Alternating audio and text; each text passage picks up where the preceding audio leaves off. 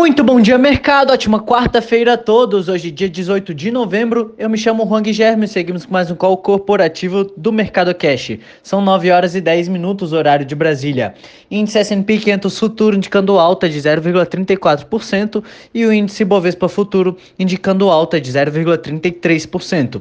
O índice brasileiro encerrou o dia de ontem em alta de 0,77, cotado a 107.248 pontos em sua terceira alta consecutiva desta vez puxado pelas ações da Petrobras e da Vale. Com a alta de ontem, o índice se descolou das bolsas americanas, que passaram por um dia de correção após o Dow Jones e o S&P 500 atingirem máximas no pregão passado. Hoje, os mercados mundiais iniciam um dia próximos da estabilidade, com os investidores absorvendo os ganhos devido aos resultados animadores no desenvolvimento das vacinas contra a Covid-19, enquanto observa-se aumento no número de casos mundialmente. Nos Estados Unidos, os índices foram afetados pelo anúncio de resultados de vendas no varejo mais baixo do que esperado em outubro. Milhões de americanos também perderam acesso ao seguro-desemprego, enquanto a média de novos casos diários nos últimos sete dias superou 150 mil pela primeira vez na segunda-feira. Na Europa foram divulgados dados do índice de preços ao consumidor da zona do euro, que caiu 0,3% em outubro, ante igual mês do ano passado, mantendo o mesmo nível de queda de setembro. Resultado veio em linha com a expectativa de analistas consultados pelo Wall Street Journal. Na Europa, o Eurostox opera em alta de 0,48%, a Alemanha sobe 0,44%, Paris opera em alta de 0,56%, Milão sobe 0,72% e Reino Unido opera em alta de 0,31%. No mercado asiático, chama atenção dados de exportações do Japão em outubro que tiveram queda de apenas 0,2%, um patamar bem abaixo do esperado. A expectativa era de que haveria uma queda de 4,5%. As exportações foram impulsionadas por demanda de carros pela China e pelos Estados Unidos. O índice de Xangai fechou em alta de 0,22%, Hong Kong fechou em alta de 0,49% e Tóquio fechou em queda de 1,10%. No Brasil, o Coronavac mostrou-se segura com capacidade de produzir anticorpos 28 dias após a aplicação em 97% dos casos. Esse resultado foi divulgado em um artigo revisado publicado na revista científica Lancet Infectious Disease. O nível de anticorpos produzidos, no entanto, foi menor do que o visto em pessoas que se recuperaram da doença. Os resultados vieram das fases 1 e 2 dos testes conduzidos na China entre os meses de abril e maio. O Instituto Butantan está testando a vacina também na terceira fase. Entre as commodities, os contratos futuros do minério de ferro negociados na Bolsa de Dalian fecharam em alta de 1,54% a 130,94 dólares. O petróleo Brent opera em alta de 2,26% a 44,74 dólares.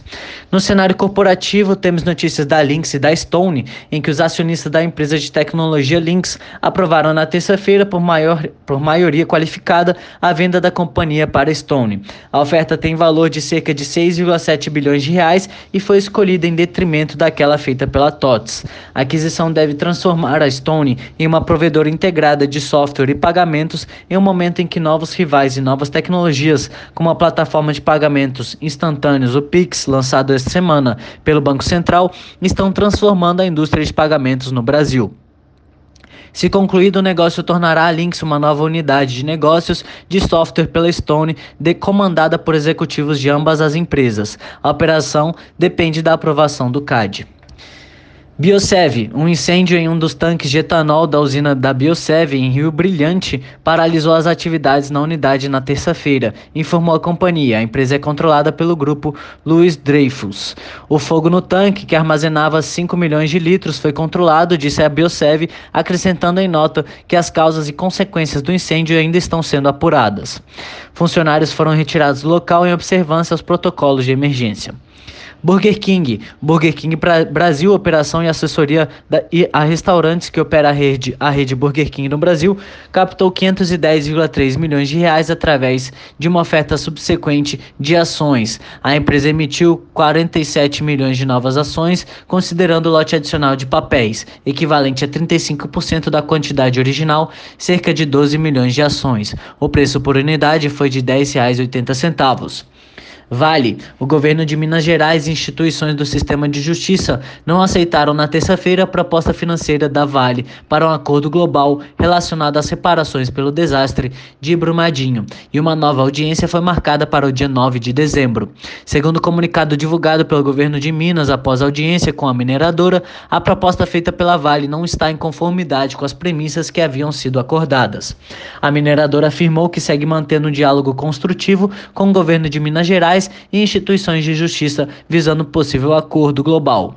Após a audiência da terça, a Vale afirmou também que ainda não há definições de valores para eventual acordo relacionado ao desastre eh, que deixou cerca de 270 pessoas mortas em janeiro do ano passado. A mineradora informou ainda que está agendada para o dia 9 de dezembro uma nova audiência. Na reunião de terça, o Sejus, que é órgão de mediação do Tribunal de Justiça de Minas Gerais, ficou acordado que a empresa estenderá um pagamento emergencial para o mês de dezembro, segundo a companhia. O Morgan Stanley afirmou que o desenrolar das negociações entre a Vale e as autoridades está em linha com a expectativa de que as partes não chegariam a um acordo na terça. O banco avalia que as ações terão baixo desempenho a, a, a em comparação com a média do mercado na quarta-feira. O banco avalia que o fim do processo pode demorar e custar mais do que alguns participantes do mercado possam estar esperando. Banco Inter e BMG. Em acordo fechado na terça-feira, o Banco Inter e o BMG decidiram formar uma joint venture no mercado de pagamentos por maquininhas. O meio de pagamentos, que era chamado de BMG Granito, passa a ser chamado Granito Cada Banco. Ah, cada banco passa a ter 45% do negócio e os 10% restantes ficam com os sócios fundadores da empresa, Rodrigo Luiz Teixeira e Roberto Massotti, que permanecem como CEO e COO, respectivamente. Itaú e TOTS. O Itaú informou na terça-feira que levou sua participação acionária na TOTS para 5,04%. Assim, o banco passa a ter 29 milhões de ações da TOTS.